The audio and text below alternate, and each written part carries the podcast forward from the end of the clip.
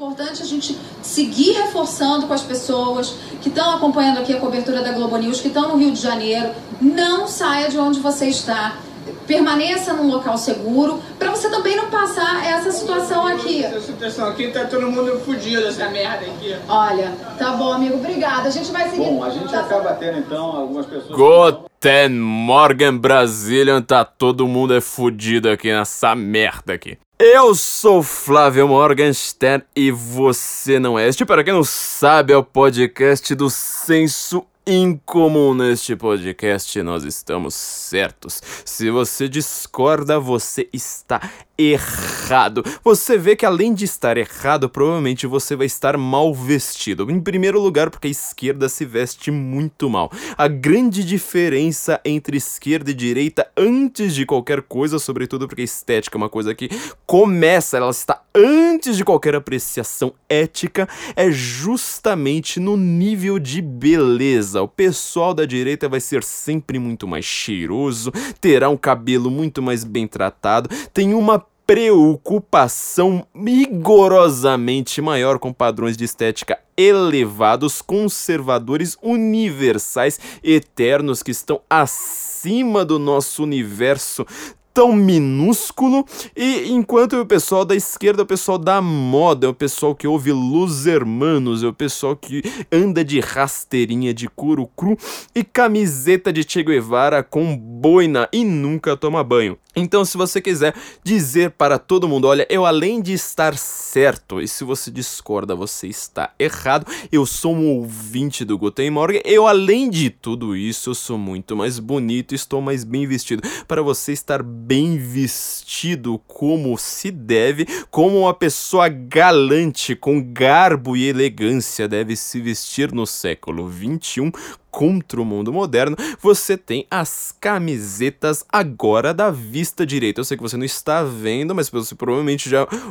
para chegar nesse podcast você já deu uma zanzada aí pela internet. Você já viu as nossas camisetas? Temos a camiseta aqui do Senso em Comum, nosso glorioso site com essa maravilhosa âncora, assim como você pode ter também esta camiseta maravilhosa escrito se você discorda, você está errado. É uma maravilhosa camiseta para você ter uma discussão com a sua mãe, para você ter uma discussão com seu cônjuge. Aliás, cônjuge é uma palavra muito engraçada da língua porque eu só vi ela escrita. Quando eu percebi ou ouvi numa aula de direito que na verdade era cônjuge e não cônjuge, eu fiquei assim extremamente chocado como a língua portuguesa pode ser uma coisa assim assustadora, mas é uma ótima camiseta para você ter uma discussão com seu cônjuge, com o seu cachorro, caso você seja forever alone.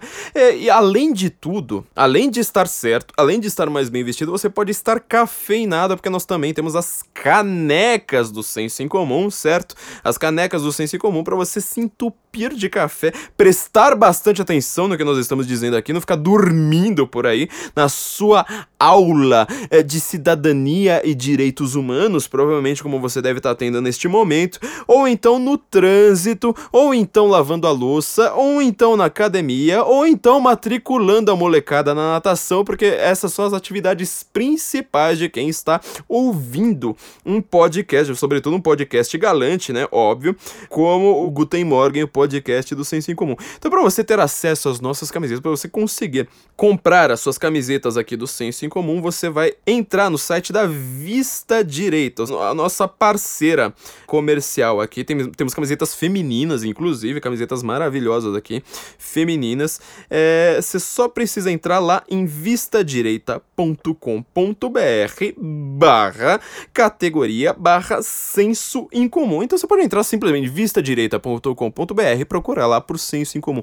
Você vai encontrar nossas camisetas, assim como temos camiseta, por exemplo, Joaquim Teixeira, nosso vô, nosso glorioso vô. Ele é como o Bo Bennett brasileiro, o Bo Bennett de Bragança Paulista, com as suas camisetas também extremamente charmosas, elegantes. Você só não vai conseguir comprar o Corcel, né? Do, o Del Rey, aliás, do Joaquim Teixeira, essa máquina derrubadora de calcinhas, que é o Del Rey do, do, do Joaquim Teixeira, mas você vai encontrar as camisetas tanto do Senso em Comum, uh, do, do, do Joaquim e as próprias camisetas da Vista Direita. Então entra lá lá na vistadireita.com.br, você além de estar mais certo, mais garboso, mais elegante, mostrando que está contra o mundo moderno, mostrando que você é uma pessoa com padrões morais, filosóficos, de, do bom, do belo e do verdadeiro, extremamente mais elevados, você ainda vai estar muito mais bem vestido. Já com uma camiseta já para dizer, olha, quem tá certo aqui nessa bagaça sou eu. No caso você, mas no caso você porque você concorda comigo, entendeu? É, é um padrão de lógica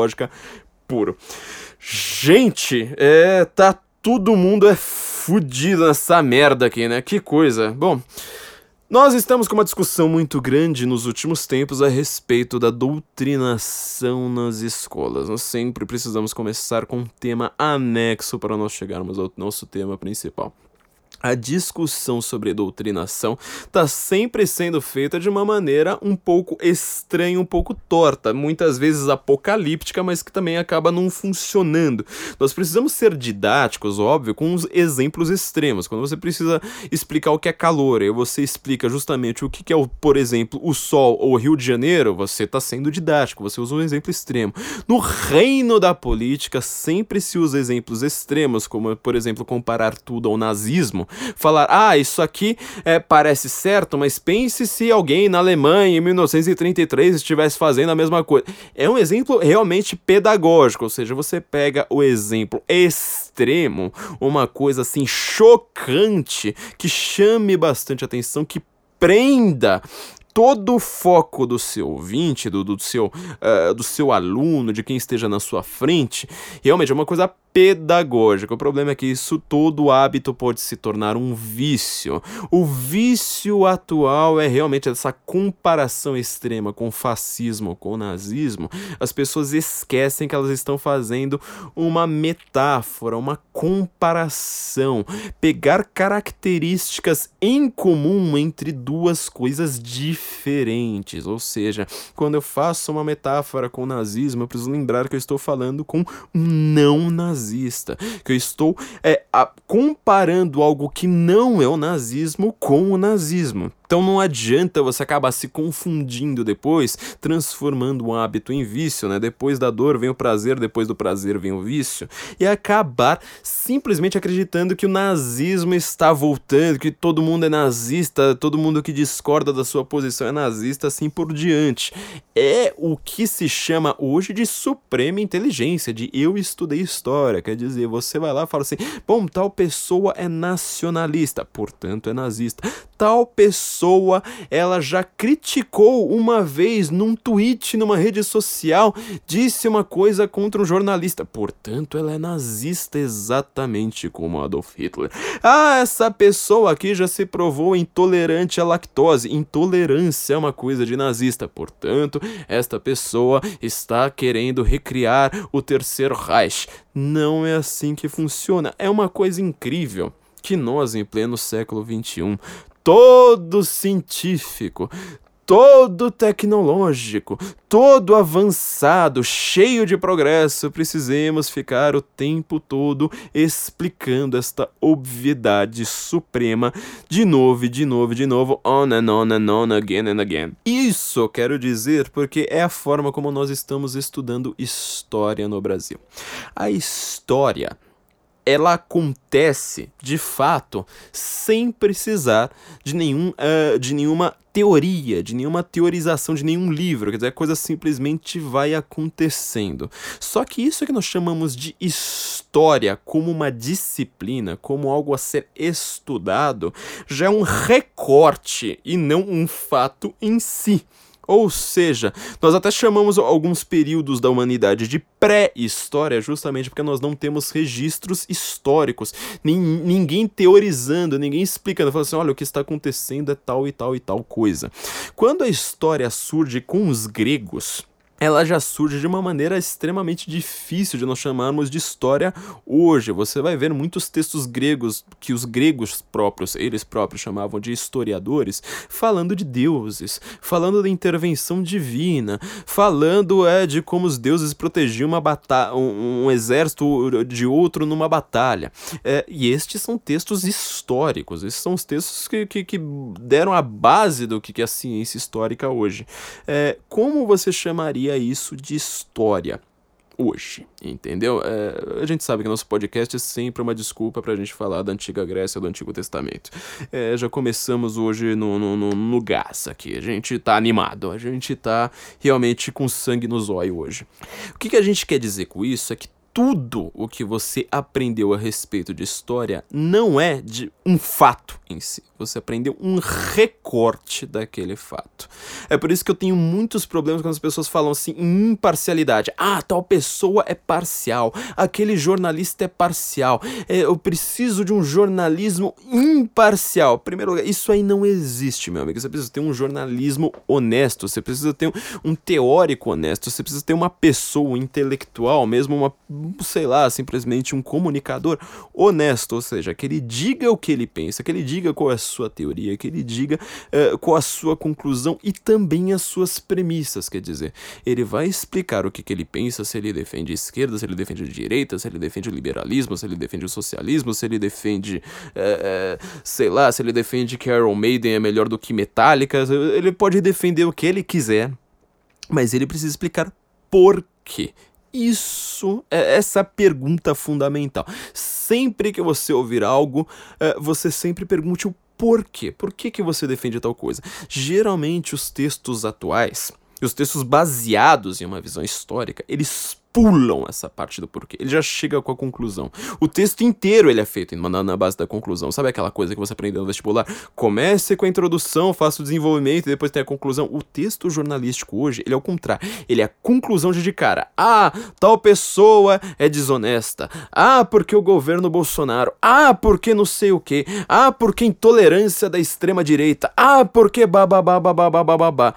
E ele vai lá só te dar conclusões, conclusões. Ah, eu não gosto disso porque é, não dá nem o porquê, né? Esses caras são radicais, são radicais, é um absurdo, são radicais, é extremo, é, não, são um monte de adjetivos. E, para, os textos hoje eles têm muito mais adjetivos do que substantivos, que é para ser, serem marcados. É isso que no jornalismo nós chamamos de texto marcado. Ou seja, se eu falar, o jurista disse que tal coisa é crime, é uma coisa não marcada. Agora, se eu falar, o jurista conservador disse que Bolsonaro é honesto, você já reparou que, o resultado do que chega a você é diferente. Quer dizer, ah, eles estão se protegendo, porque é um conservador querendo proteger os seus amiguinhos. Na verdade, eu estou dizendo a mesma frase anterior. Só que essa ficou marcada. Essa tem aquele adjetivo ali para marcar toda a nossa visão histórica atual, ela é feita por recortes que já são a conclusão. Eles confundem a sua teoria com a própria verdade em si, justamente dando apenas a conclusão, não explicando seus argumentos, não explicando o desenvolvimento, por que tal pessoa chegou àquela conclusão. Há muitos recortes históricos que nós podemos fazer. Entre os mais famosos, atualmente, a gente pode, por exemplo, analisar a visão uh, inglesa da história, que ela foi dominante no mundo inteiro por muitos séculos. Ou seja, a visão inglesa é a visão média, não estou falando da escola britânica de, esco de, de, de, de, de, historiografia, que ela é justamente o contrário da visão britânica uh, tradicional, ou seja, do século XIX para trás. A visão britânica antiga, vamos dizer assim, a visão britânica tradicional da história, seria uma visão de que todos os povos do, do mundo uh, estão ali, cada um com a sua cultura, cada um com a sua, uh, a sua construção, uh, tentando chegar a uma civilização. Só que todos eles acabam caindo em alguma forma de barbarismo. O que a nação inglesa conseguiu fazer ao mundo foi justamente criar aquele colonialismo do qual nós tanto ouvimos falar tão demonizado. O que, que é o colonialismo? Por exemplo, o, o explorador em inglês, e explorador aqui não uso no sentido negativo, né? Aquele cara que explora, que ele desbrava matas fechadas até chegar a um novo lugar. Nós vivemos com histórias de exploradores, de colonizadores, histórias de é, guerreiros desbravadores desde nossa infância, né? Um Johnny Quest, é um Tintin, é, é, sei lá, um Indiana Jones, sabe? Todos esses caras que eles vão ter contra. Um, um Ace Ventura da vida, se você tiver uma cultura mais trash. Todos esses caras, eles chegam em culturas completamente desconhecidas, muitas delas agressivas, violentas ele percebe uma coisa de imediato. Tem ali o pessoal que pode cultuar outros deuses, pode ser, ter seus hábitos estranhos, só que é um pessoal mais pacífico. E tem do outro lado o pessoal que vive de guerra. Então, assim, geralmente você precisa proteger o pacífico, manter as suas tradições, mas protegê-lo desse povo guerreiro. É, pensa, sei lá, num Dança com Lobos, por exemplo, aquele filme lá com o Kevin Costner. O Kevin Costner, não sei o que aconteceu com ele. Ele deve, não sei, ele tá vivo porém, não, não sei, não, não, não, não, tenho notícias dele desde Dança com Lobos. Mas Dança com Lobos é, é, era uma história de, dessa, apesar de ser americano, é, é justamente do, do, dos ingleses que foram desbravar a América e colonizar a América. Ou seja, você chega lá, no meio de uma tribo. Eu não lembro agora se eram Silks, eu acho que eram Silks e fala assim: bom, esses caras aqui são pacíficos e tal, estão tudo numa boa. No final das contas, a gente acaba cometendo mais barbarismos do que eles e tal. E tem uma outra tribo lá que é muito mais violenta, que os caras vão, saem escalpelando tudo, etc. Então eu protejo aquela tribo mais light, aquela tribo mais agradável, de pessoas mais amigáveis, de bárbaros muito mais violentos. Com isso, eu já começo a demonstrar qual é a superioridade inglesa. Em primeiro lugar, nós protegemos protegemos aqueles que são pacíficos, nós promovemos a paz. Em segundo lugar, eu reconheço, eu tenho uma questão de identidade. Não precisa ser. O cara não precisa ser igual a mim, mas eu percebo. Este cara tem o mesmo princípio que eu. Ou seja, roubar é errado, matar é errado. Se eu fizer uma sociedade baseada na pilhação e no assassinato, essa sociedade vai se tornar nojenta, vai se tornar uma coisa esteticamente repugnante, não apenas moral, obviamente, é, mas ela vai ser uma coisa assim tão asquerosa que eu posso simplesmente falar assim, olha, eu quero acabar com aquela cultura e ninguém vai reclamar disso. Eu vou acabar com esses caras que eles vivem da pilhagem, com esses visigodos, com esses bárbaros, com essas pessoas que são puramente hordas bárbaras tumultuando aqui. Nós temos também uma outra visão mais recente, que é justamente a visão pós-colonialista, e por sinal ela também foi criada por ingleses, ou pelo menos teve muitos ingleses, uma escola inteira de historiografia inglesa que ela é pós-colonialista, que ela vai dizer o seguinte: a Inglaterra, quando ela foi fazer as suas colônias pelo mundo, aquele império que nunca dormia, o império que sempre tinha uma parte com o sol banhando o seu teto, que era um império que ia do Canadá até as Índias Orientais. Esse império gigantesco ele destruiu culturas, destruiu culturas indígenas no Canadá, destruiu os índios, matou, dizimou índios nos Estados Unidos, chegou na Índia e criou uma coisa horrenda. Ah, e, e na África do Sul também foi o caos. É, tudo bem que o apartheid ele foi criado mais pelos holandeses, mas também os ingleses estavam lá participando daquele negócio porque eles eram brancos, eles não deixavam os negros é, serem uh, terem a sua cultura, etc. Essa visão anticolonialista, eles chamam de pós-colonialista, mas é pós e anti aqui no caso, significa basicamente a mesma coisa, ou seja, uma visão de que todos os males do mundo vieram, sobretudo, dos povos anglo-saxões, que são povos marítimos, sobretudo porque a Inglaterra é uma ilha, mas uh, até a América, que é um, é um, país maior do que o Brasil, um país extremamente continental, também é um, é um povo, militarmente dizendo, marítimo. Uh, a gente ainda não tinha avião, aviões, né? Nesse, nesse sentido, ter, ter aviões e ter barcos significa mais ou menos a mesma coisa. São povos marítimos, povos desbravadores, povos colonizados colonizadores e eles de eh, destruíram culturas locais com a sua visão. Nós temos uma visão no, muito comum no Brasil Certo? Que todo mundo, aqui no Brasil todo mundo acha que é a verdade, todo mundo acha que ela é, é assim no mundo inteiro. Que é a visão de que existe, existiram nesse, nesse colonialismo é, du, duas formas de colonização: uma colônia de exploração, uma colônia de povoamento. Então o Brasil seria um país subdesenvolvido justamente por ter sido uma colônia de exploração. Ou seja, Portugal, os portugueses chegaram aqui no Brasil e eles simplesmente queriam o nosso ouro. Eles queriam as nossas riquezas e secar a mula. Eles nunca pensaram em fazer uma colonização aqui. Enquanto nos Estados Unidos é uma, o país é extremamente desenvolvido porque lá foi uma colônia de povoamento. A Inglaterra quis chegar lá e montar a sua colonização e morar lá na própria colônia. Por isso que eles desenvolveram tão bem. Então, se nós fôssemos colonizados pelos ingleses ou pelos holandeses, nós seríamos um povo maravilhoso, nós estaríamos completamente desenvolvidos e, portanto, a culpa é inteira dos portugueses. E isso é uma coisa que as pessoas acham que é a própria verdade e não um recorte, não uma teoria. Elas confundem isso com o próprio fato histórico, simplesmente porque é um professor de história que está dizendo. Eu estudei história e elas ac acreditam que elas viram de fato aquele negócio. Elas esquecem que elas viram num filme. E o filme também é uma encenação, também um recorte, também uma visão de uma única pessoa. Elas acreditam mesmo que elas viram a própria Inquisição, que elas viram o que, que foi a, é, a, a antiguidade clássica elas acham que elas entendem tudo disso, elas acham que, que aquilo que elas aprenderam no currículo escolar, basicamente uma visão de luta de classe, aqui aquilo ali é a própria verdade. É, e elas acham mesmo assim, olha, aqui no Brasil nós fomos uma colônia de exploração.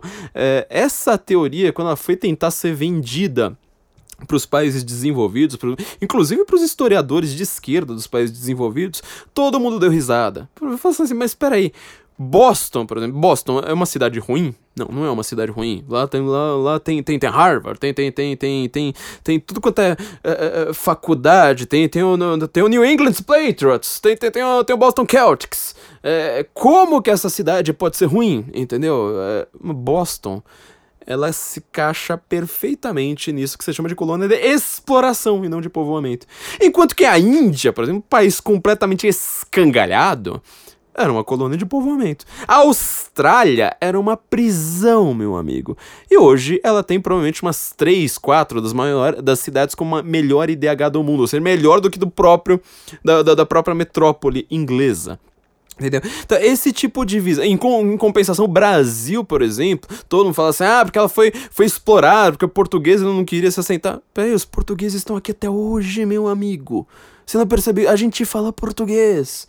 Todo mundo que tá aqui é descendente de português. Que história é essa de que nós somos uma colônia de exploração? Nós também somos uma colônia de povoamento, sua anta. Você não consegue perceber isso? Esse tipo de recorte histórico é o que mostra completamente o falhanço absurdo das nossas teorias, de como que essas pessoas que tentam falar, ah, e os acadêmicos têm um consenso, ah, é porque todo mundo na academia sabe o que é direita e esquerda, etc. Todas essas pessoas que estão dizendo isso, elas não conseguem olhar para a própria realidade.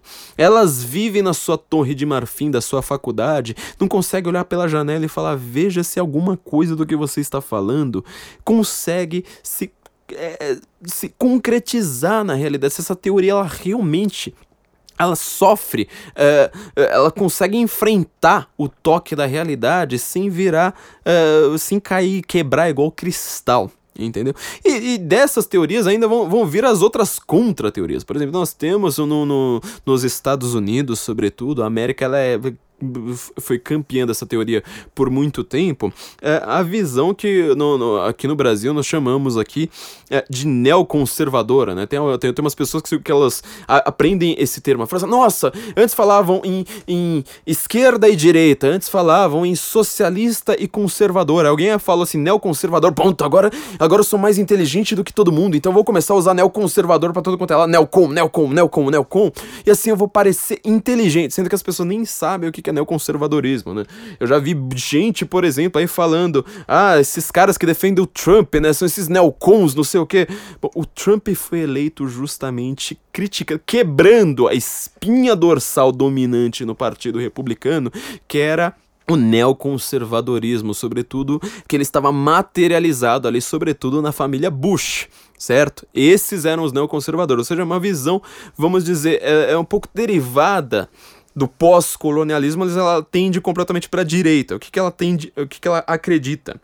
Hoje, na verdade, hoje ela tende para a direita. Ela começa com Woodrow Wilson lá na Primeira Guerra Mundial, que ele olhou para o mundo e falou assim: olha, existem dois, dois tipos de sistema político. Olha como o recorte é completamente diferente aqui. Existem dois tipos de sistema político. Existe a democracia, por exemplo, os Estados Unidos. Ele usava essa palavra mesmo. Existe a democracia, por exemplo, a América.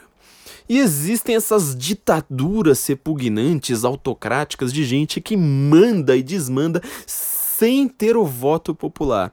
Então o que, que, o, cara o que, que o cara pensa? Existe democracia como nosso modelo e existe os modelos autocráticos que ele considera tudo a mesma coisa. Então, por exemplo, uma ditadura militar. Woodrow Wilson não conheceu Hugo Chávez, mas ele olharia para Hugo Chávez e fala assim: esse cara é um autocrata, esse cara é um ditador, este cara é um fanfarrão brutal, um tirano. E ao mesmo tempo ele olha para uma monarquia, por exemplo, para os déspotas esclarecidos do século XIX, certo?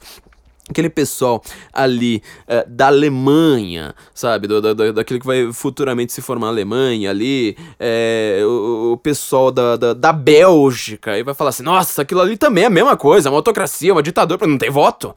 Onde já se vê? É tudo a mesma coisa. Aquilo ali é uma, uma, uma ditadura brutal, uma tirania desgraçada. Nós precisamos democratizar tudo. Isso era o que o Woodrow Wilson pensava. E quando ele entra na Primeira Guerra Mundial, ele põe a América para lutar num outro ou seja, na Europa, numa guerra que nem é dele, ele chama a, a, essa guerra justamente por, por, por, uma expressão que ficou famosíssima depois. Ele fala assim: Esta é a guerra para terminar com todas as outras guerras. Quer dizer, ele acredita que se você chegar lá, tirar todos esses tiranos, desde o Tsar lá da Rússia até a monarquia inglesa. Aliás, a, a, americano é o povo que um dos povos que mais entende de história, mas tem uma coisa que eles não entendem definitivamente é da função da monarquia. Isso é uma coisa que eh, eu acho que eu não conheci nenhum americano, nenhum grande teórico americano que entenda de fato que, que, o que, que é uma monarquia. Mas ele vai pensar, se a gente tirar desde o Tsar lá da Rússia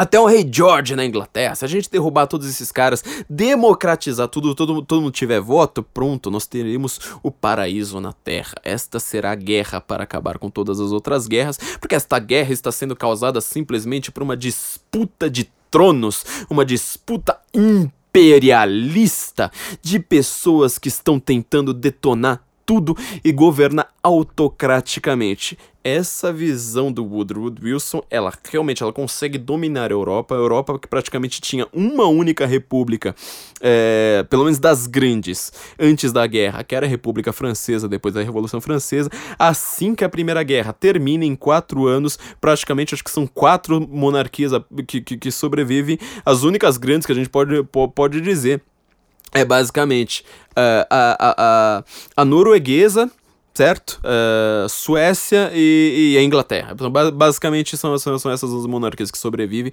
Todos os outros ambientes são democratizados. Bem ao contrário do que o outro Wilson que, queria. É, essa guerra, em vez de acabar com todas as outras guerras, ela imediatamente já começa a formar a, a, a senha do que, que vai ser o fascismo, o nazismo e logo depois a Segunda Guerra Mundial. Não contente com isso, pouca gente sabe, mas no meio da Primeira Guerra, ali em 1917, tem um país ali chamado Rússia que ela acaba, justamente pela crise na qual ela se mete é, é, ao se envolver na guerra, ela acaba fazendo uma revolução, a Revolução Bolchevique, a Revolução Russa, que ela foi em novembro, mas com calendário é, usado na Rússia na época, ela acaba sendo chamada de Revolução de Outubro outubro. Qual foi o primeiro país a congratular os russos, congratular os bolcheviques por terem feito uma, uma, uma revolução? Se você falar isso para historiador brasileiro, eles vão entrar em parafuso, porque vão falar: ah, nossa, olha só que confuso. Tem todo sentido se você for entender o pensamento do Woodrow Wilson. Ele foi o primeiro, a América foi o primeiro falar: olha só que maravilha, se livraram do Tsar, parabéns, bolcheviques, olha que coisa linda que vocês fizeram. É a própria América falando uma coisa dessa, porque essa era a visão que hoje a gente chama de neoconservadora, né? O Woodrow Wilson, ele não era o neocon, mas ele foi o primeiro democratizador. A visão neoconservadora do Bush, o Bush é um, um cara que ama de paixão. O Woodrow Wilson, ele pensa a mesma coisa. Então, como ele enxerga um, um, o Oriente Médio? O Oriente Médio, para ele, é falar assim, olha, a gente tem que ver quais países são uma democracia. Então, o Líbano é mais ou menos uma democracia, Israel é democracia extremamente consolidada, existe o Egito, que é uma democracia ali que, tudo bem, o cara é meio tirano, mas a gente controla ele de longe lá, que era o Mubarak na época. É, existe alguns países ali que são umas democracias que a gente dá uma controla. Turquia, por exemplo, a gente sabe que não é bem uma democracia, mas tem voto, então tá ótimo. Já o Iraque não é, o Iraque não é, então a gente precisa derrubar o tirano e instaurar uma democracia. A guerra do Iraque teve prós e contras. A coisa mais curiosa de tudo é que todos os prós não têm nada a ver com a visão do Bush, com essa visão neoconservadora, ou seja, neoconservadorismo é a visão de que você precisa expandir a democracia. Eles usam exatamente esse termo, expandir a democracia pelo mundo. Todo mundo vai, vai virar paz, nós veremos uma Sião na Terra na hora que tudo for democrático, as pessoas forem votar. O que, que acontece, que todo mundo já conhece hoje, a história é, atual, sobretudo depois do Estado Islâmico, é que assim que você permite permite que os povos islâmicos votem, certo? Por exemplo, uh, uh, o, o, caso do Iraque é o caso mais, mais, claro, né? Quando você tem um sunita no poder segurando o Shia, agora não lembro se é o contrário, no caso do, do, do, do Iraque, é, era um tirano de uma minoria segurando a maioria. Na hora que você permite, fala assim, então vamos votar, que todo mundo vota, o que todo mundo vota ali, por exemplo, Primavera Árabe provou isso, é que todo mundo vota naqueles caras mais sanguinários de todos porque é a maioria. Então, quando você derruba o Mubarak no Egito, o que acontece? Você coloca a Irmandade Muçulmana no poder. É aquele cara Manuel Castells, amiguinho do Fernando Henrique Cardoso aqui no Brasil, né? Um cara que a esquerda ama falar, porque ele é o cara que estuda redes sociais. O, o, o Manuel Castells, eu comentei isso no meu, no meu livro duas vezes. É, no livro dele, no livro do Castells, ele fala: a Irmandade Muçulmana provou que islamismo e democracia conseguem conviver muito bem. Foi ele mandar o livro pro Prelo, o livro foi, foi lançado seis meses depois, a Irmandade Muçulmana é colocada na ilegalidade do, no, no, no, Egito, porque ela matou todo mundo. Ela começa a matar de uma forma. Ela matou em menos de seis meses o que o Mubarak não, matou em 30 anos. Entendeu? Isso é o que esses gênios da análise de hoje eles conseguem é, é, conceber, porque eles têm um recorte histórico extremamente burro, um recorte histórico completamente mongolóide. Eles pegam palavras que chamam atenção, tipo extremo, extrema direita, era dos extremos, democracia, ditadura. Eles começam a congratular-se a si próprios usando palavras que chama, chamem a atenção. E ninguém percebe esse truque, quer eles acabam se enganando simplesmente por um recorte histórico. Essa visão pós-colonialista, ainda há outros recortes históricos que nós podemos citar por aqui, né? Quando você vai ver na historiografia, você vê que definitivamente historiadores não concordam. Só brasileiro acha que existe consenso histórico. Só esse brasileiro e, na verdade, gente que entrou no primeiro ano de história já com uma ideologia pronta na cabeça, agora quer que o mundo inteiro se encaixe naquela ideologia, que é justamente o tipo de recorte histórico, né? Esquematismo. Eu tenho um esquema pronto na minha cabeça, agora o mundo que se conforme com esse esquema. Eu vou encaixotar o mundo, esmagar o mundo, achatar tudo que eu vejo da realidade para se encaixar no meu esqueminha mental pronto aqui, minúsculo do tamanho de uma ostra. Essa visão pós-colonialista certo? Visão geral pós-colonialista, já que a gente está falando da Primeira Guerra, a gente pode fazer um último parênteses aqui.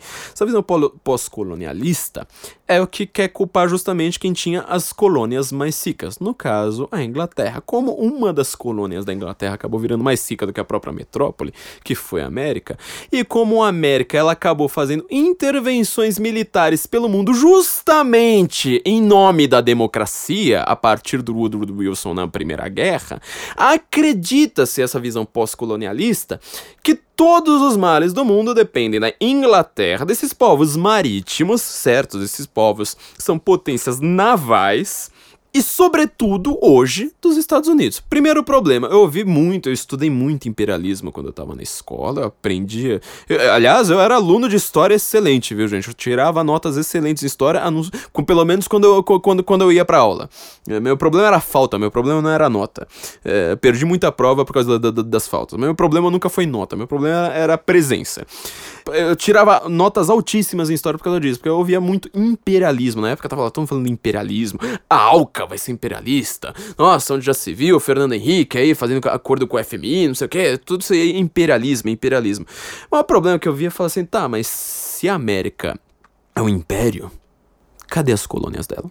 Eu não conheço um lugar do mundo que seja uma colônia da, da, da América. Ah, porque eles vão roubar a Amazônia. Ah, porque... Na, naquela época existia um boato de que os mapas do Brasil nos Estados Unidos não vinham com a Amazônia, vinha um território em branco falando que era uma área internacional. Nunca isso existiu, nunca, nunca. E a gente falava daquilo como a maior verdade do mundo. Caia na. A, a, a aula era inteira a respeito disso, que o, o, os Estados Unidos queriam roubar a Amazônia da gente. Se os Estados Unidos quisessem roubar a Amazônia da gente eles sobariam provavelmente em questão de duas horas. Acho que não demoraria muito mais do que isso. Só precisam chegar aqui e dar dois tiros pro. Acabou! Acabou! Eles estão lutando contra a flecha, entendeu? Os SEALs, os Navy SEALs, lutando contra a flecha. Se eles quisessem, eles já teriam roubado. Então, assim, a gente chama de imperialismo justamente um lugar que nunca foi império. É um país muito grande, é um país extremamente poderoso, mas ele não é um império. Ele não tem essa questão imperialista de se expandir. Ah, mas e Cuba? Gente, é simplesmente Guantánamo ali em Cuba. É uma prisão, um negócio de, de, desse tamanho. Ah, mas é a base naval lá ah, no Rio Grande do Norte. Também é uma coisa minúscula. É uma coisa, inclusive, que é um contrato comercial. Entendeu? Eles colocam, falam assim, ah, tu coloca uma base militar aqui, em troca eu te dou investimento, não sei mais o que. É, é um toma lá da cá. Isso não tem nada a ver com o Império. Não tem nada a ver com Hitler. Não tem nada a ver com você expandir o seu poder pela força. Entendeu? E aí a gente precisa entender aqui, falando da Primeira Guerra, que quem um dos principais países na época ainda não se chamava né, de pós-colonialismo depois foram franceses ingleses sobretudo é, que, que, que, foram é, consubstanciar isso em uma teoria. Mas quem mais reclamou do colonialismo inglês na primeira guerra foi a Alemanha.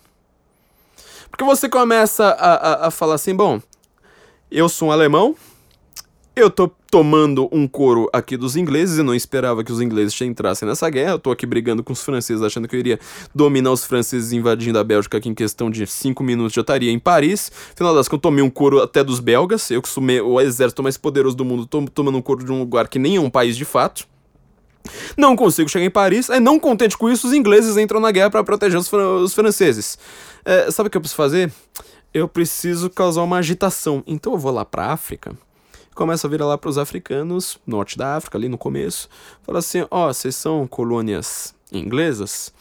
Esses ingleses aí são exploradores, viu? Eles estão te explorando. Sabe esse negócio aí que vocês estão. Commonwealth? De votar?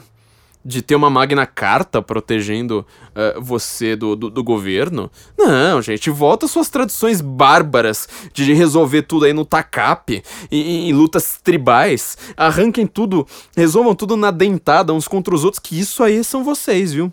E aí vocês se livram dos ingleses. Então começa-se a ter um movimento anticolonialista, justamente por uma forçada dos alemães ali, das potências centrais na Primeira Guerra. Tanto que, que a Alemanha vai se juntar com o Império Otomano.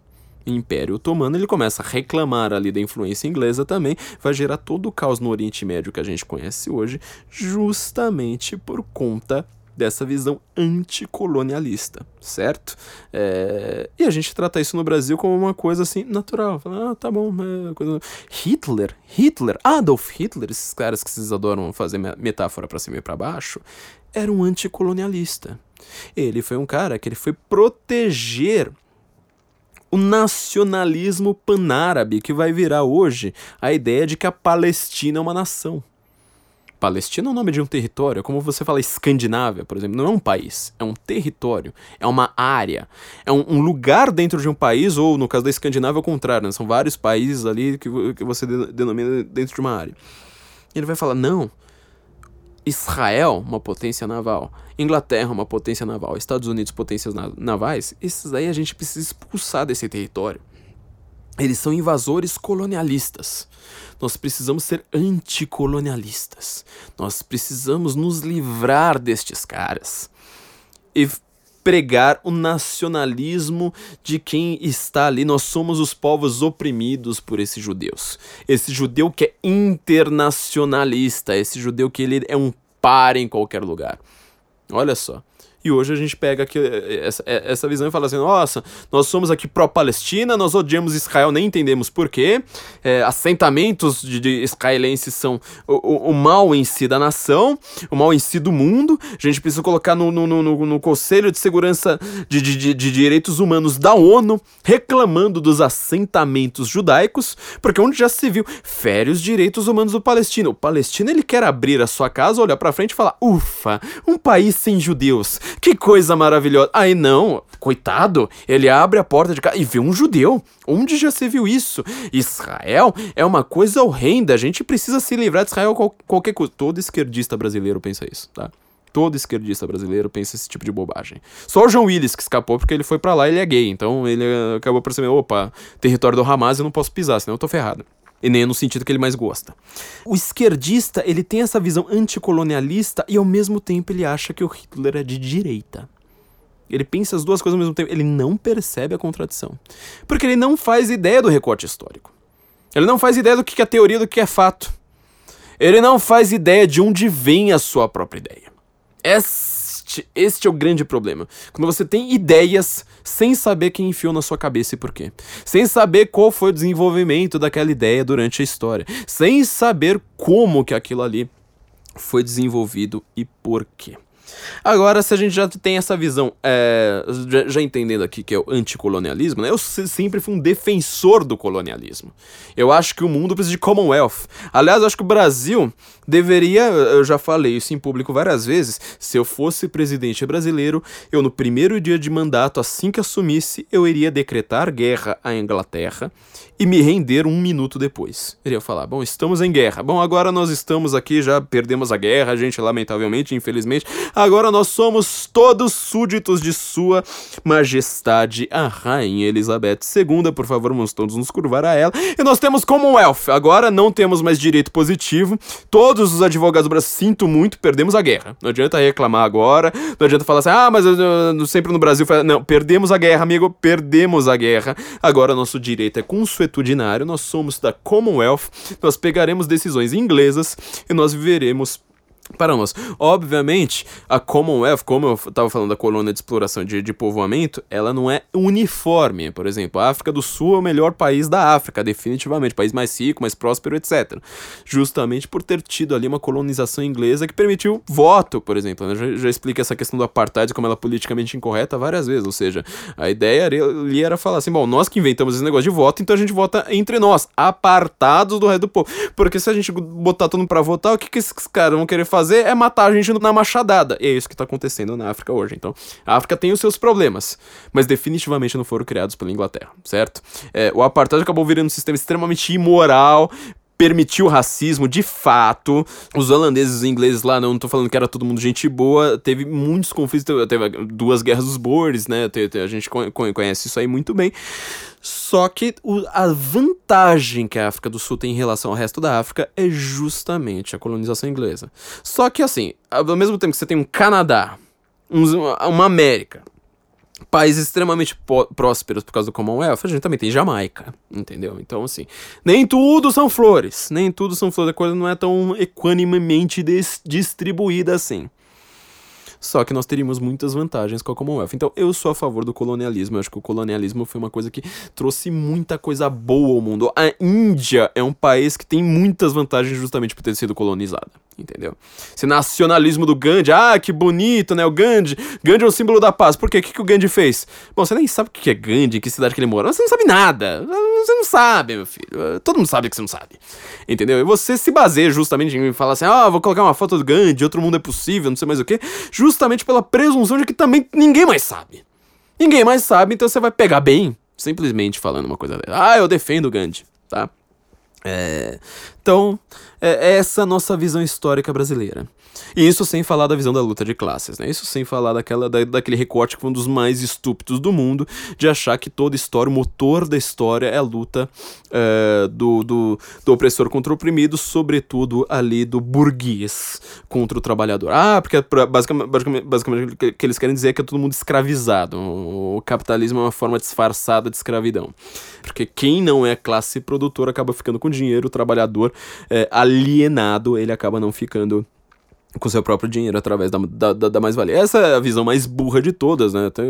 Quando você olha, assim, por exemplo, todas as revoltas da história, você nunca vai ver luta de classe. A revolta de Espartaco em Roma não foi uma revolta de luta de classe. Não foi, ah, nossa, nós queremos nos libertar e criar aqui, ficarmos com, com, com o nosso próprio trabalho. Não tinha nada a ver com isso, tá? Não tinha nada a ver. O Marx ele simplesmente olha para a Revolução Francesa, vê, vê, um erro ali que a gente já explicou aqui 200 episódios para trás é, e, e, acaba acreditando nisso. Então você imagina, essa mistura de marxismo com pós-colonialismo no Brasil na América Latina, num, num continente afastado do resto do mundo, um continente com muitas riquezas, mas até essas próprias riquezas são exóticas, o que é que vai gerar? Uma coisa como Hugo Chávez. Uma coisa como Nicolás Maduro. Só que aí você vai pensar, bom, nós no Brasil somos uma democracia muito mais consolidada, porque todo, o nosso problema foi da ditadura militar. Não, é óbvio, não, tudo que a gente tem de defeito aqui foi a ditadura militar e, e, e o imperialismo estadunidense que chegou aqui nos Estados, no, no, Brasil, não sabe, sabe se lá Deus como. Mas tudo que nós precisamos fazer, como foi a minha visão, é ter autodeterminação dos povos. Aí você fala em autodeterminação dos povos. Autodeterminação dos povos para nós nos governarmos sem influências estrangeiras estadunidenses, sobretudo judaicas. Esta visão ela é dominante na América do Sul, tá? Ela é extremamente dominante na América do Sul e ela produz criaturas como Chávez. Quando nós estamos olhando agora para a Venezuela, a gente olha para aquilo, eu vejo muita gente, sobretudo pessoal, uh, que vota no PT, que vota no Lula, que votou na Dilma, que votou no Haddad, falando, ah, bom, mas é, aquilo ali, infelizmente, lamentavelmente, é, aquilo ali não é mais socialismo, né? Aquilo ali nem é de esquerda. Nem, nem, nem de esquerda, não, não. Virou ditadura, né? Agora ferrou, né? Tô vendo a briga aqui agora entre o PSOL e o PCdoB. Não, não. Não é mais de. Não, não é mais socialismo. Os caras estão discutindo ali entre falar, bom, aquilo ali é uma ditadura brutal, estrangular todo mundo no meio da rua, de matar gente com tiro, né? Não é bala de borracha, matar gente com tiro ali no meio da rua, famílias, adolescentes, quem mais tá morrendo lá? Adolescente, gente com menos de 20 anos, tá? Meio da rua. Torturas horrendas. E a tortura não é igual a torturinha da ditadura militar, não, não é pau de arara, não. É tortura com choque elétrico no ânus. São torturas violentas, estupros a dar com pau certo? E aí fica esses partidos de esquerda hoje, inclusive o PT ali no meio, debatendo. Não, aquilo ali é uma ditadura brutal. Não, na verdade aquilo ali é justamente o melhor da esquerda. Olha, é, é, se tem algum problema é culpa da oposição, é culpa dos Estados Unidos, é culpa é, de Israel, etc. O que, que é a Venezuela de fato? Hugo Chávez construiu essa, essa ditadura bolivariana por quê? É isso que você precisa pensar. Simão Bolívar a gente não precisa falar nada, até que o guia politicamente incorreto da América Latina já tem, por mais que ele não tenha tantas fontes assim, ele já, já, já tem ali um, um resumo, pelo menos, um resumo fácil de ser lido, pra você entender quem é Simão Bolívar. Quer dizer, em primeiro lugar, que 90% da vida dele tá, tá, tá encoberto por lendas. Você não consegue determinar de fato quem, é, quem, quem era ele. Segundo lugar, que ele é um mito fundador da Venezuela. O Brasil teve seus mitos fundadores. Não tô falando que eles não existiam, né? O mito aqui é simplesmente no sentido de ser uma grande pessoa. Uh, sendo os founder fathers do Brasil, por, exemplo, o caso do Bonifácio. Le vejam lá o, o, documentário Bonifácio. É imperdível, simplesmente imperdível. É, mas nós não o, o conhecemos. A Venezuela foi feita inteira sobre a figura de Simão Bolívar, ou seja, o cara que lutou contra os espanhóis e expulsou os espanhóis. A mesma visão que a gente tem aqui em relação aos portugueses. Ou seja, se nós, se nós tivéssemos sido colonizados por outros povos, teria sido melhor, ou então nós precisamos ser índio mesmo, viver pelado e tal. Tenta viver numa aldeia por cinco minutos, meu amigo. Tenta ver, sobretudo se você tiver com uma dor de barriga. Vai lá, vai lá, fala assim, ó, isso aqui é realmente melhor do que ser colonizado por portugueses, tá? Aí você reclama dos jesuítas, reclama dos bandeirantes, vai, vai, vai, vai lá reclama. Hugo Chávez, depois de uma série de golpes militares, né, golpe militar para um lado, golpe militar para o outro, ele chega como militar tentando dar um novo golpe. Só que a Venezuela já tinha ali um arremedo de democracia, ideia de tentar votar, não sei mais o que. E aí ele chega ao poder através do voto, hum, naturalmente, através do voto, só que com uma visão pós-colonialista num grau ainda mais avançado do que no Brasil.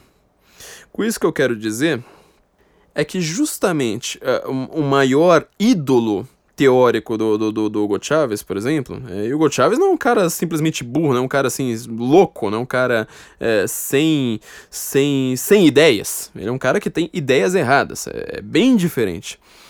O Hugo Chávez ele chega lá aplicando a ideia de um cara muito lido aqui no Brasil entre historiografo, é, entre quem, quem lê livros de história no Brasil, que é Eduardo Galeano. As Veias Abertas da América Latina. Um livro que o próprio Eduardo Galeano, antes de morrer, quando perguntaram para ele, falou assim: ah, o que, que você acha do, do seu próprio livro? Ele falou assim: ah, gente, isso é. Passou, né? Deixa esse negócio pra lá aí, que tá cheio de bobagem aí que, eu escrevi quando era jovem. Hugo Chávez, ele ama esse livro As Veias Abertas da América Latina de uma maneira insana. Ele fala assim: todos os problemas da América Latina são devido aos Estados Unidos são devido a influências estrangeiras. Se nós fôssemos o nosso próprio povo governando, dentro, nos governando por nós mesmos, nós seríamos um grande povo. Essa visão é tão grande que, pra você ter uma ideia, o Barack Obama, quando ele visitou a Venezuela, o Hugo Chávez deu para ele de presente um livro falando assim: Ah, você que é do, do, do, imperialismo aí, grande satã, lê esse livro aqui que vai ser bom. Deu um livro do Eduardo Galeano lá, As Veias Abertas da América Latina, pro Obama ler. Ben Shapiro até tira sal, né? Falou assim, o único problema é que provavelmente o Obama já devia ter isso no Kindle dele. O Obama recebeu o livro falando: Oh, good, I'm a reader. É, eu gosto de ler, I'm a reader. É, o problema é que justamente, provavelmente ele já devia ter lido mesmo. Porque a visão do Obama é justamente a visão pós-colonialista, né? Quando a gente fez aqui vários podcasts com, com o Felipe, aqui, sobretudo a respeito do Oriente Médio, a gente sabia, a visão do Obama fala assim: olha, Oriente Médio ali, quem foi colonizado, é, a gente vai lá e ajuda os próprios povos a se livrar de nós mesmos, né? Porque nós fomos colonialistas no passado, a gente, a gente lembra né, das frases do, do, do, Obama. Não, a América já fez muito mal ao mundo, nós precisamos pedir perdão ao mundo pelo mal que a gente já fez. Então a gente tira tudo que a gente colonizou ali no Oriente Médio. No final das contas, quem é que, quem, quem, é que sobra? Justamente os caras mais violentos. Sempre os caras mais violentos.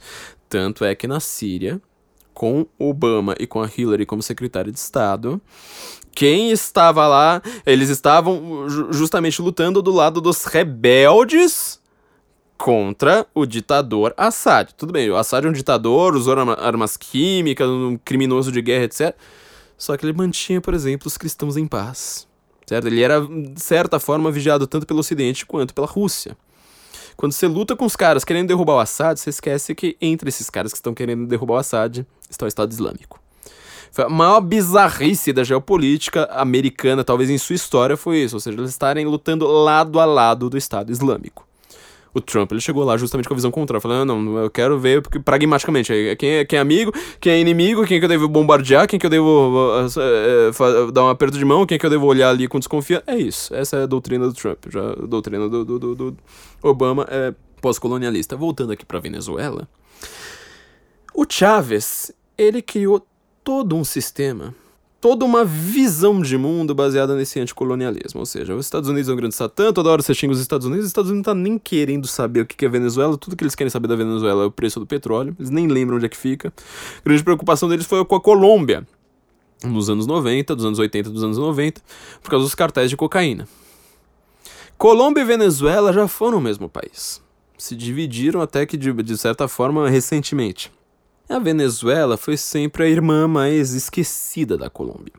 E ela tem menos cocaína. O que ela tem é petróleo. O petróleo da Venezuela também não foi descoberto há muito tempo, como são outros grandes produtores de petróleo do mundo. Mas ela faz parte da OPEP.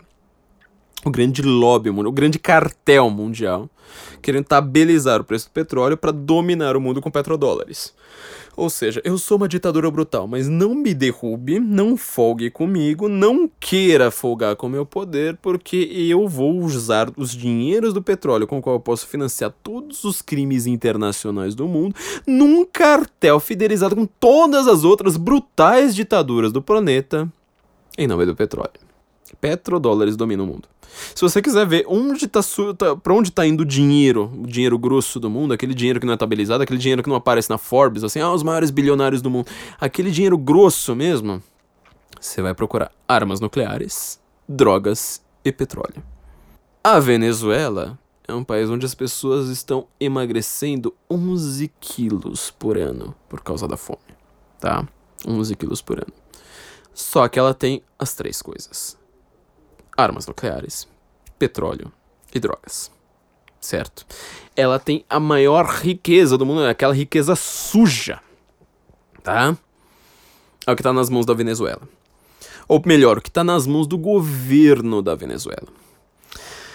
Uma vez o Ahmadinejad, ele foi visitar Hugo Chávez. O Ahmadinejad ele tem a mesma visão anticolonialista, tá? O Irã, o Irã tem que lembrar que ele tem relações enormes com a Europa. Ele era justamente a Pérsia. A Pérsia, historicamente, sempre teve relações muito boas com a Europa. O principal banco do Irã, uma outra forma de você, de você chamar o Irã, é Ária.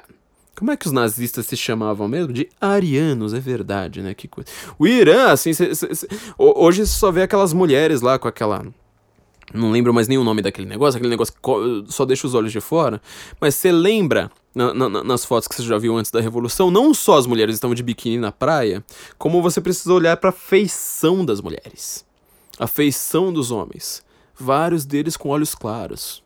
A cara deles é completamente europeia. A média que você consegue olhar ali na população do Irã, eles se confundem muito mais com o europeu do que a média das cidades mais brancas do Brasil. Tá? Talvez, sei lá, só no sul do Brasil você consiga ter uma, ter uma, ter uma média maior. Mas o Irã, ele nem sequer fala árabe. Ele fala farsi, a versão moderna do, do, do persa. Ele, ele odeia mais a, a, a, Arábia Saudita do que Israel, tá? Ele é xiita, ele não é sunita. Ele quer a dominância ali da UMA, do, do, do, do, grande grosso da população islâmica mundial, justamente pela sua, pelo seu poderio seja, nós somos uma espécie de islâmico gourmet. Nós não falamos árabe, nós somos mais ricos, nós somos mais poderosos, nós somos até meio europeus. Só que nós somos anti, anticolonialistas agora. Nós queremos culpar os Estados Unidos por tudo. Ahmadinejad, percebendo isso, ele vai visitar Hugo Chávez. Porque Ahmadinejad, sabe, lá na Pérsia, lá no Irã, quer fazer negócios com a Venezuela que, que eles têm em comum? O que, que eles têm em comum na história? Por que, que eles são amiguinhos? Estranho isso, né? De repente, a Madina Errado vai para Venezuela. E o Chávez estava todo animado com o fato de ter sido colocado como um dos líderes mais poderosos do mundo pela revista Time. Olha só, eu sou o cara que eu, eu, destruo o poder. Eu quase abracei a Rainha Elizabeth, ela ficou toda assustada. Eu, eu, abracei diplomatas. Eu sou um cara que dou risada de tudo. Eu chego lá e falo, al carajo, al carajo, pra cima e pra baixo, achando aquilo ali tudo lindo, em todos os meus discursos, passados para toda a nação. Então eu sou uma pessoa, eu sou esquisitão que tá se dando bem. Então eu vou falar pra Madina errado aqui como nós vamos destruir tudo, nós vamos assustar os americanos, nós vamos montar um banco ali em comum e não sei o quê. A Madina errado quieto. De repente ele vira pro intérprete e fala assim: Chaves, eu preciso falar uma coisa séria com você. Você precisa falar com os argentinos. Chaves já olhou aquilo, aquilo ali estranho. Né? Falei, por que eu preciso falar com a Cristina Kirchner? Porque, Chaves, eu preciso de ajuda com meu programa nuclear. Você entende por que, que a Venezuela tá virando um barril de pólvora agora?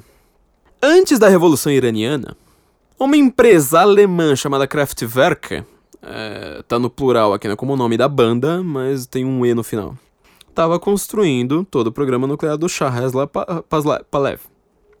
E ao mesmo tempo estava construindo o programa nuclear dos militares argentinos peronistas lá na década de 70. Com a revolução, a, a, a Kraftwerk some do Irã, larga toda a tecnologia lá, fala assim, bom, agora não vou mais cuidar desse negócio. Aquilo ali ficou tudo estacionado. As usinas nucleares da Argentina, com qual essa Kraftwerk teve uma cooperação muito mais longa, estavam muito mais avançadas. Elas são praticamente gêmeas. O Ahmadinejad quis que o Hugo Chávez, porque eles têm essa mesma visão anticolonialista de mundo, essa mesma visão histórica burra, que ele chegasse para Cristina Kirchner e falasse: amiguinha, já que nós somos sul-americanos aqui, a Madina Errado não vai querer falar com você direto, mas não dá para você liberar é, seu programa nuclear pra Madina Errado, pra aquele carinha simpático, aquele cara lá que enforca gays em praça pública, justamente por conta de, de, desse tipo de coisa, tá? É que a gente tem hoje um programa nuclear iraniano. O programa nuclear iraniano, por sinal, ele serve para fomentar uma outra coisa ainda mais chocante, que é o Hezbollah. Tá? Não mais chocante que o próprio programa nu nuclear, mas mais chocante pelo menos que a, que a Venezuela. Então, o Hezbollah, hoje, considerado a maior ameaça a Israel que existe. O Israel deixou o Estado Islâmico em quinto lugar. Quer dizer, o Estado Islâmico já ficou bastante contido ali com Trump. O Hezbollah hoje é a maior ameaça a Israel. O grupo libanês, que é talvez a entidade mais antissemita do mundo. Eles dividem ali Irmandade Muçulmana ou Hezbollah como a coisa mais antissemita do mundo. Eu já expliquei num episódio lá sobre muçulmanos lá para trás que o Estado Islâmico, ao contrário do que muita gente pensa, ele permite que alguns judeus vivam lá.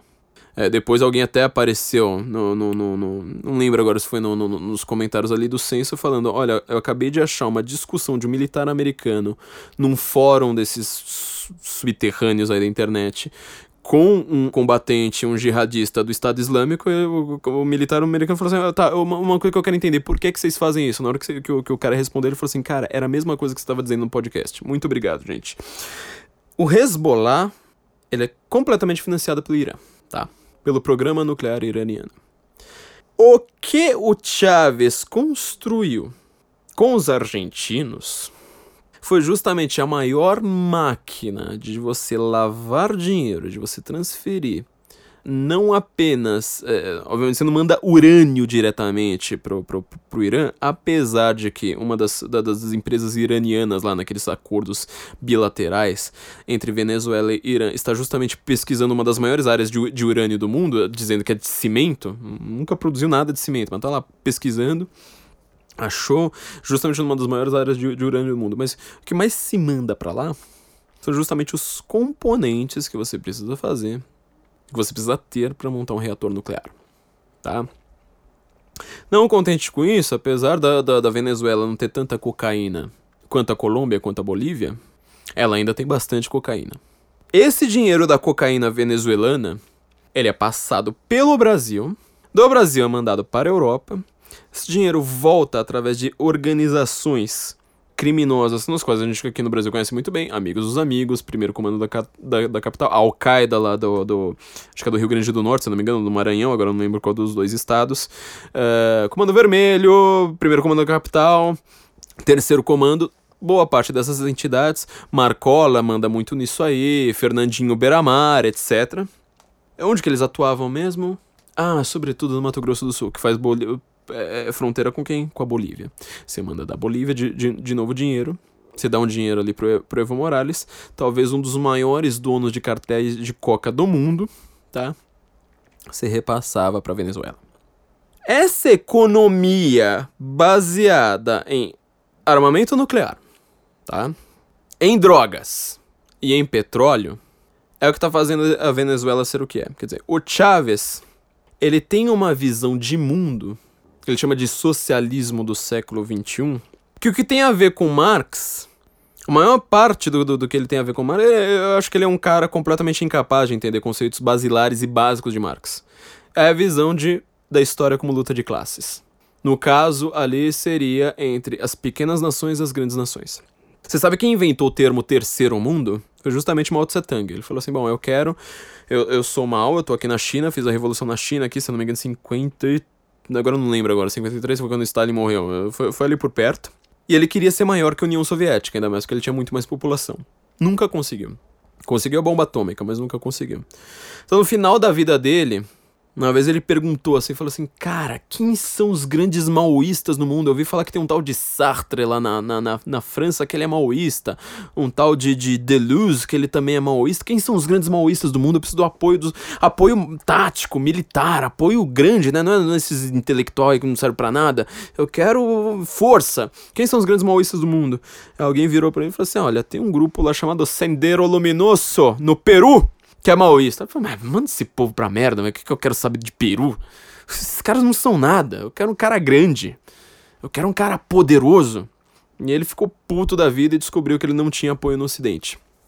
No final da vida, bem no finalzinho, assim, ele até mandou lá um agradecimento. Ô, oh, povo do Sendero Luminoso, obrigado aí por serem os grandes maoístas, porque que eu vou ter que lidar com vocês mesmo, né? Ah, queria coisa grande, né? Tive que lidar com vocês. Mas ele falou assim: bom, já que eu não sou líder, Nem do bloco soviético, eu queria ser líder do mundo. Eu não consegui ser líder nem do bloco soviético, nem da Cortina de Ferro lá do, da, da, da Internacional Comunista. Então eu vou criar uma coisa chamada Terceiro Mundo, ou seja, todas as grandes nações, tudo, tudo rebotalho, tudo que, que, que sobrou, todo o resto, nós vamos ser os grandes anticolonialistas, os grandes pós-colonialistas, liderados pela grande China maoísta. Você repara que o mundo hoje quando você cria uma coisa chamada BRICS, por exemplo, você vai lá e fala assim, ah, economicamente aqui falando, os países nos quais você deve investir nessa década, década de 2000, é Brasil, Rússia, Índia e China, são os países que mais vão, vão crescer no mundo. Até o cara que criou o conceito de BRICS, ele falou assim, isso aí não faz o menor sentido mais. Tudo que eu tinha falado, é, é essa é a sigla dos países para você investir naquela década. Porque eles são os que mais crescem, ou seja, passa de, sei lá, de, de cresce 5% ao ano, você ganha como investidor pela diferença do que ele cresceu. Hoje em dia não faz mais sentido. Nem a China tá crescendo tanto. A Rússia, então, o que, que, é, que, que é Rússia mais em matéria de investimento? Elas não crescem tanto, então assim, vai, hoje você vai ter que investir em outros lugares. Talvez, sei lá, um Emirados Árabes faça mais sentido de, de ser investido é, como um, um, um grande captador hoje, como um negócio com uma alavancagem grande, do que BRICS. Só que quando você transforma aquilo ali num conceito político, como Dilma Rousseff fez, fala assim, não, vamos criar um banco dos BRICS, Logo depois que, que, que, o Brasil perdeu a Copa. Logo depois. Acho que foi dois, três dias depois.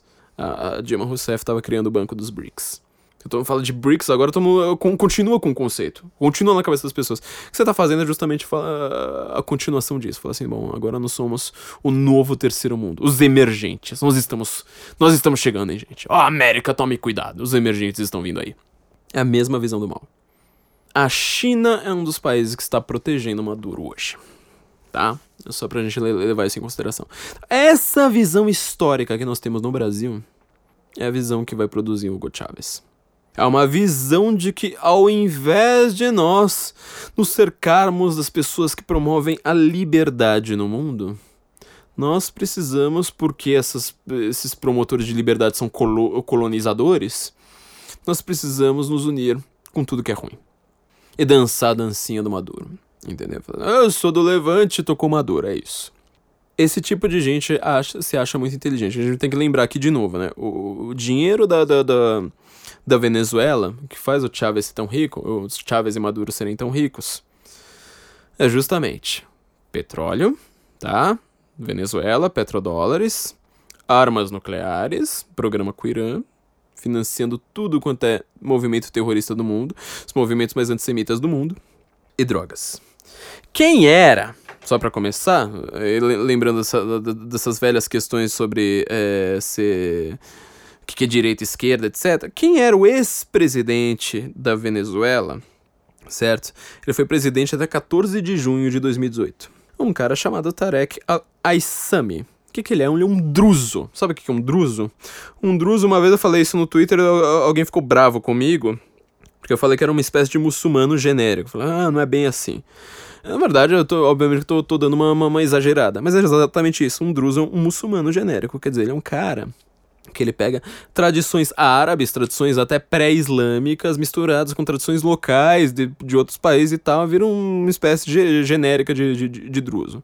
Inclusive, de, de muçulmano. Inclusive, alguns muçulmanos... Quer dizer, alguns drusos se consideram ah, eu sou muçulmano, né? Praticamente a mesma coisa. Obviamente que os islâmicos tradicionais não, não consideram assim. Os islâmicos tradicionais, geralmente, eles se matam entre si, né? Xiita com sunita, com, com alauíta, assim, assim por diante. O Tarek al-Aissami, ele teve as suas contas, milhares de dólares, bloqueados nos Estados Unidos, no Canadá, por envolvimento com tráfico de drogas, é, promoção de violação de direitos humanos. É, ele tem sanções no Canadá e Reino Unido. Quais são esses países mesmo? Ah, tá, os países da Commonwealth. Aqueles países que são considerados os, os grandes satãs do mundo. É, já foi ministro do interior da Justiça, tá, de 2008 a 2012. Governador de Aragua, de 2012 a 2017. Foi ex-presidente de 2017, 4 de janeiro de 2017 a 14 de junho de 2018. Ele foi vice do Maduro. Esse cara. Você imagina assim, peraí, quer dizer que tem um, um vice-presidente quase muçulmano, vamos dizer assim. Aqui na Venezuela nunca ninguém ouviu falar disso. A mídia não noticia isso. É, pois é, meu amiguinho. Caracas tem uma imensa mesquita ali no centro. Quem, quem já viu aquela série Homeland? Já viu isso, acho que no segundo, acho que é na segunda ou terceira temporada. da grande mesquita ali da Venezuela. Pode pesquisar todos aqueles lugares que aparecem na série, todos eles existem de verdade, tá, gente? É uma visão de mundo extremamente antissemita. Quem foi um dos principais articuladores dessa visão, como a gente sabe, foi justamente Hugo Chávez. O Hugo Chávez, ele fala de socialismo do século XXI, esse socialismo, como eu estava dizendo, tudo que ele tem em comum com Marx é a luta de classes. O que, que ele mais tem em comum com o, o socialismo do século XX, né, já que a gente está comparando com o socialismo original, é, na verdade, muito pouco. Isso vai fazer com que alguns partidos de esquerda vão dizer assim: ah, então ele não é de esquerda. Ele não é socialista de verdade. É que, na verdade, ele parece muito mais com fascista. Quer dizer, o socialismo do século XXI, ele é baseado na promoção de leis trabalhistas, ou de direitos trabalhistas, ou de aumento de salário mínimo. Aquela coisa que o, Maduro sempre faz, né? Tipo, ah, estamos em crise, então vamos quintuplicar o salário mínimo. É, é uma coisa extremamente fascista isso. Ah, a imprensa, bom, a gente não vai ter um partido único, nós não temos aqui o comando. No nosso último episódio foi sobre isso, né? O comando aqui do partido. Só que em compensação, como nós temos aqui o direito de concessão, então o que é o equivalente à Rede Globo venezuelana, a gente corta aquele direito. A gente controla tudo com o sindicato, sindicato para baixo, para cima para baixo. O Chávez, ele é considerado um democrata. Eu, eu, já falei que eu não gosto dessa divisão de democracia eh, versus ditadura, porque aí as duas palavras estão sendo usadas de uma maneira errada, sobretudo democracia. Uma coisa pode ser justamente uma ditadura baseada em democracia. Mas ele é chamado de democrata por pela esquerda brasileira justamente porque ele faz várias eleições, ou seja, ele faz vários plebiscitos.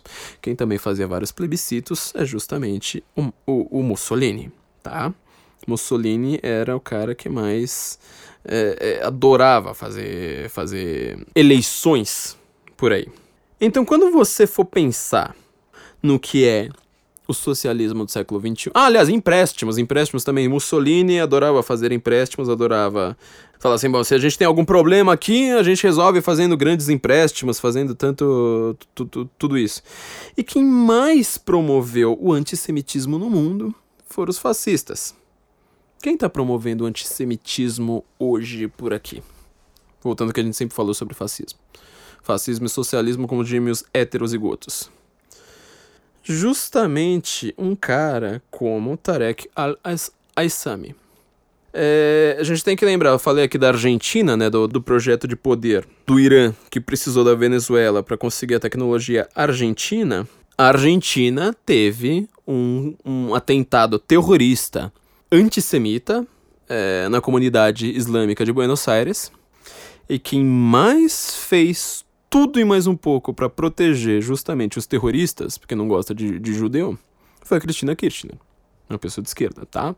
Além disso, a gente pode analisar que quem deu forças, vamos dizer assim, uma força intelectual para o poder do Chávez foi um cara chamado Norberto Ceresole tá? Quem que é esse cara? É simplesmente o maior neomarxista do mundo. Ele foi assessor de Hugo Chávez, tá? Ele é simplesmente um dos grandes promotores da filosofia de Martin Heidegger como o maior antissemita do mundo. O maior antissemita na filosofia. Entre os grupos que fundaram, uh, que, que, que, de, de, estudos ali, do, do, dos quais o Ahmadinejad saiu, era justamente um dos grupos chamado os Heideggerianos, criado pelo Khomeini, tá? Lá no Irã. Então você vê que tem uma interseção aqui justamente entre Venezuela e Irã, pelo qual passa justamente a visão brasileira, a visão que nós temos de história a respeito do mundo. Uma visão anticolonialista, não só anticolonialista, né? É, é, aqui se misturam várias teorias juntas, mas uma visão de mundo de, da culpa de tudo como uma negação da tradição. Quer dizer, é, o que é a filosofia do Dasein do, do, do, Heidegger, né? Tem, tem coisas que eu acho que são muito interessantes ali, que podem ser pensadas, mas quando ele quer re, re, refundar a metafísica, fala assim, a metafísica ocidental não, não, não funciona, é porque a metafísica ela acaba pressupondo sempre tendo, aliás, como uma, uma, uma de suas bases, justamente um criador. Não necessariamente o Deus cristão, vamos dizer assim, mas você sempre vai ver que o mundo ele depende de uma transcendência. Já o Dasein fala assim, não, o mundo é, é, é isso aí, é jogado por, por isso aí mesmo. Você, é, você é, está jogado no mundo ao, ao Deus dará. Isso aplicado à política vai ter justamente essa visão, ou seja, nós somos, nós estamos, nós somos o rebotalho do mundo, nós somos o terceiro mundo. Nós somos essa visão completamente jogada, largada para cima e para baixo, é, enquanto que as grandes potências estão lá enriquecendo e provavelmente as nossas custas. Nós trabalhamos e nós não, não temos dinheiro, então provavelmente é porque nós somos explorados pela mais-valia da Apple. Tá? Essa visão que o brasileiro típico tem. Então, quando você vê uma situação de calamidade pública na Venezuela, hoje, toda essa volta que a gente pode dar é justamente para chegar a essa conclusão, mostrar por que, que nós pensamos o que nós pensamos. Quando nós temos essa situação de calamidade pública na Venezuela hoje, duas coisas nós podemos ter certeza. Primeiro lugar, Hugo Chávez, ele é justamente a consubstanciação do que é a esquerda. O Lula, no nosso último episódio a gente também falou disso, né? Ah, existiu o socialismo do Brasil, aquela frase do Bolsonaro lá que todo mundo criticou. Ah, esse pessoal viaja na maionese, né? Tudo teoria da conspiração. É, mas o Lula, ele nunca quis criar um sistema socialista no Brasil. E olha que a gente já pegou trechos ali dele falando, né? Você pode procurar trechos ali do debate dele com o Collor, dele falando de socialismo democrático. Explicamos muito o que é o socialismo democrático no último episódio. Lula nunca quis, quis criar de fato o socialismo no Brasil. Mas o movimento que, que ele criou com o Fidel Castro para você ter o, o, o Foro de São Paulo, ali, você reconquistar na América do Sul aquele que eles, que eles tinham perdido no leste europeu, tinha como pano de fundo a ideia de que o Brasil seria o grande país rico, o grande país próspero, o grande país cheio de empresas, para você transferir todo esse dinheiro para Venezuela, para Bolívia, para Nicarágua e assim por diante. Não contente com isso, você também transfere para o Irã, para a Líbia do Gaddafi, tá? Você transfere para Coreia do Norte. A gente fez uma embaixada na Coreia do Norte. Você transfere para tudo quanto é lixo no mundo. Por essa, por essa visão histórica mal recortada, ridiculamente falha completamente ideológica. Que as pessoas, enquanto mais ideológicas elas são, menos elas acham que, elas são. Elas falam assim: não, eu conheço só a verdade. Eu conheço os dois lados. Eu conheço o que o meu professor de história de esquerda disse. Eu conheço o que o meu professor de história de esquerda disse a respeito do outro lado. É isso que o cara. Ele vai falar assim: não, eu conheço tudo. Eu conheço tudo da direita. No final, eu ouço, vi meu professor de esquerda dizendo o que, que a direita é. Isso é, é, é a visão ideológica, tá? É, e não conta de coisa, então a gente sabe, em primeiro lugar, que o Hugo Chávez é a consubstanciação do que é esquerda. Essa é a primeira coisa que, que, que, que a gente consegue descobrir.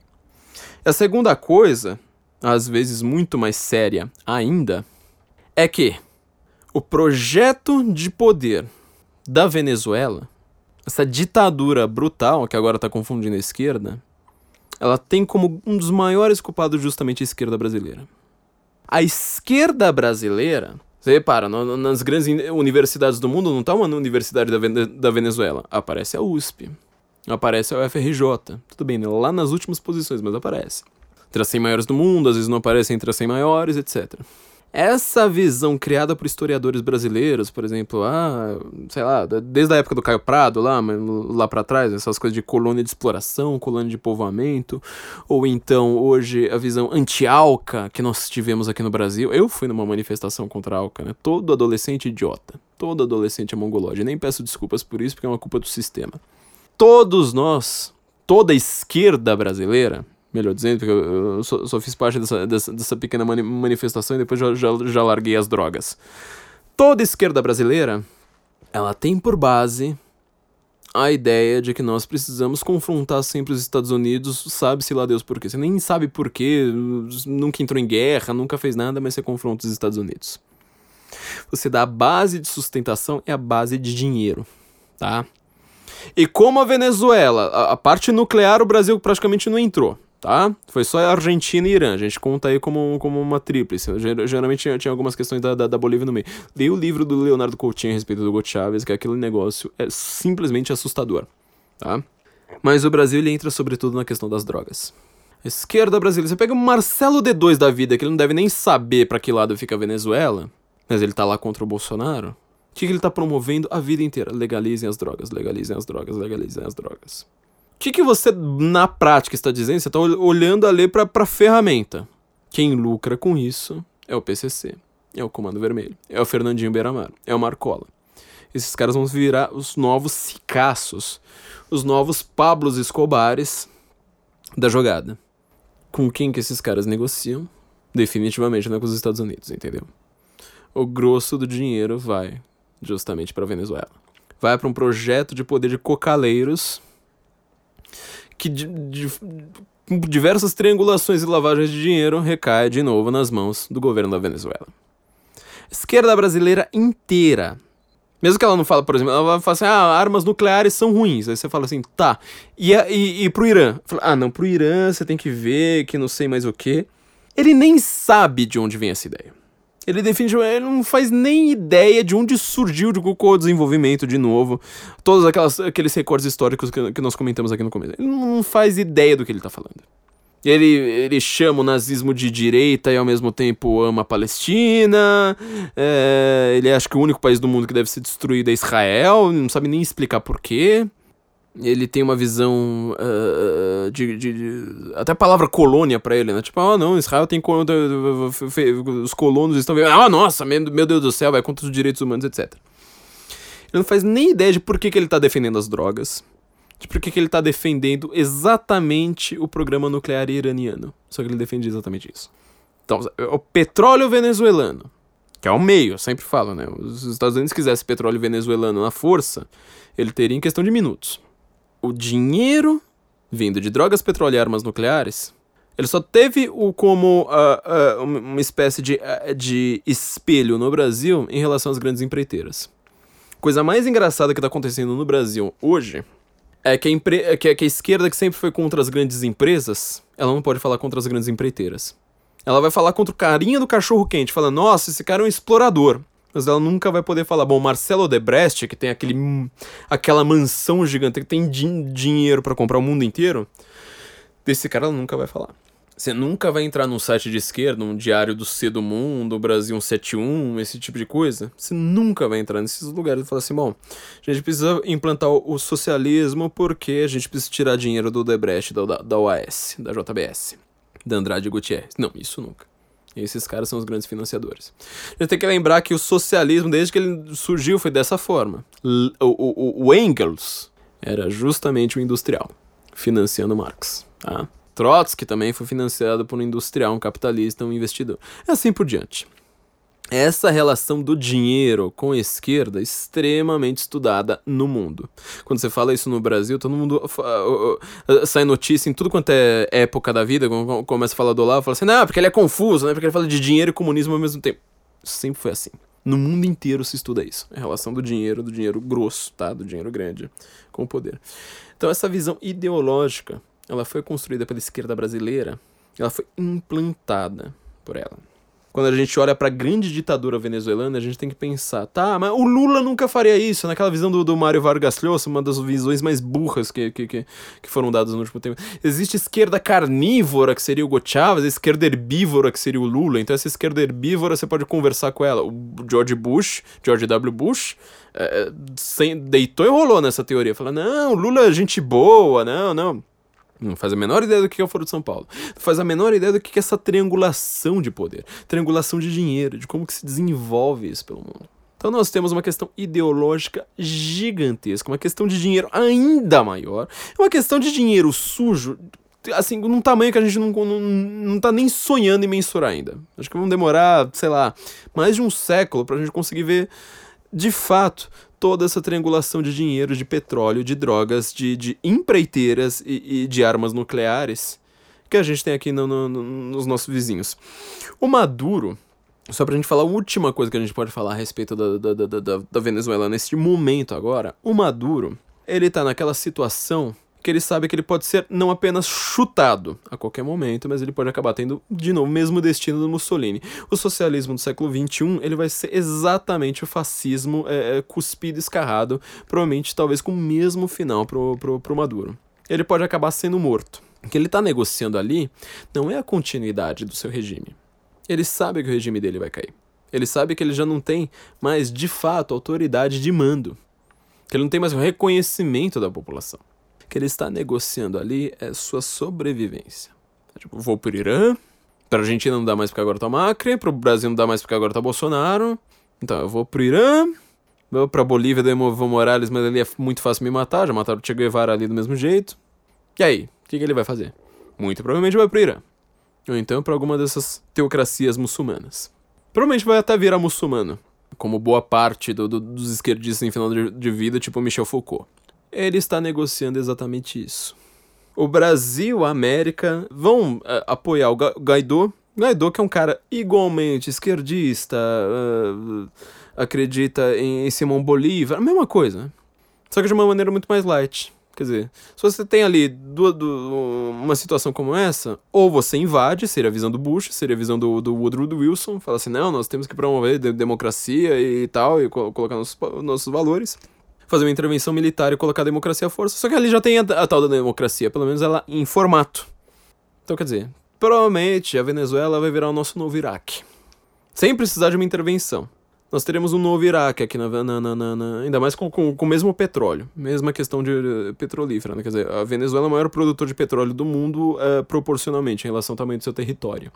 Boa parte do, do, do, seu, do petróleo venezuelano, ele no subsolo tem um formato triangular, quer dizer, você con consegue pegar com muita facilidade a primeira leva, depois ele vai ficando cada vez mais difícil.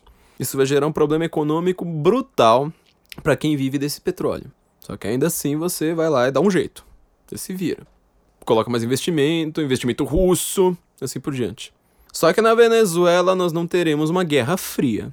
Vai ser muito difícil isso acontecer. Mesmo com caça russo, mesmo com todas essas coisas. Porque apesar de Rússia, China, Turquia todas aqueles, aquelas ditaduras apoiarem o Maduro, você sabe que o Putin tá ali simplesmente falando: bom, eu estou marcando o território. Se não tiver intervenção americana, eu também não vou, não vou intervir. Então, nessa situação, nós temos um, uma situação extremamente dramática, um clima terrível para a Venezuela, mas que justamente é, é, a Venezuela está sendo um mártir para o Brasil. Aquele negócio que assim, nós que não somos de esquerda no Brasil podemos sempre apontar e falar assim, ó, é isso aí que o PT gera. É isso aí que toda esquerda gera. Obviamente que, que, que a esquerda, sobretudo aquela que não, que não diretamente envolvida com o governo, vai falar assim, bom, então não era de esquerda, né? aquela coisa da Luciana Genro, né?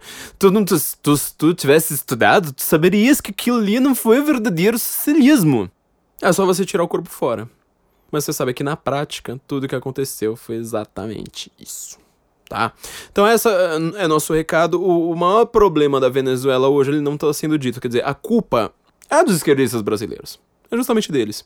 É justamente quem promove é, é, drogas, de quem é, é, no, fala mal de todas as empresas, mas não fala mal de empreiteiras, tá? De quem vai lá criticar Israel, mas não fala um A sobre o Irã. De quem acha bonito falar assim, não, eu vou peitar os Estados Unidos. De quem tem essa visão anticolonialista estúpida. E de quem grita, eu estudei história. Essas pessoas são as pessoas mais burras. As pessoas que menos entendem de história no mundo é esquerdista brasileiro falando que entendeu história. Esses, a única coisa que eles conseguiram produzir foi isso. Gente, nós vamos ficar por aqui. Nós vo voltamos na semana que vem. Não se esqueçam que você está aqui no, no, no, Brasil com Bolsonaro, ou seja lá quem seja o presidente, caso você esteja ouvindo daqui a, a 50 anos, pela nossa universalidade você precisa de um currículo adequado. Aqui nós temos uma economia muito mais, ah, muito mais avançada, que você vai ter um emprego. E mesmo que você tenha um emprego, talvez você precisa aumentar a sua, a sua posição, você precisa de um, um, currículo decente. E seu currículo, ele é médio. Eu sei que seu currículo, ele não é tão burro, afinal você é um ouvinte aqui do Guten Morgen, num, num currículo tão mal feito, mas ele não se destaca, ele precisa ser um número um. Não pode ser médio, ele não pode estar falando assim, ah, tá, tá legal. Ele precisa ser aquele currículo que o, o, o seu recrutador vai bater o olho e falar assim, é esse currículo, é esse cara que eu preciso chamar para uma entrevista.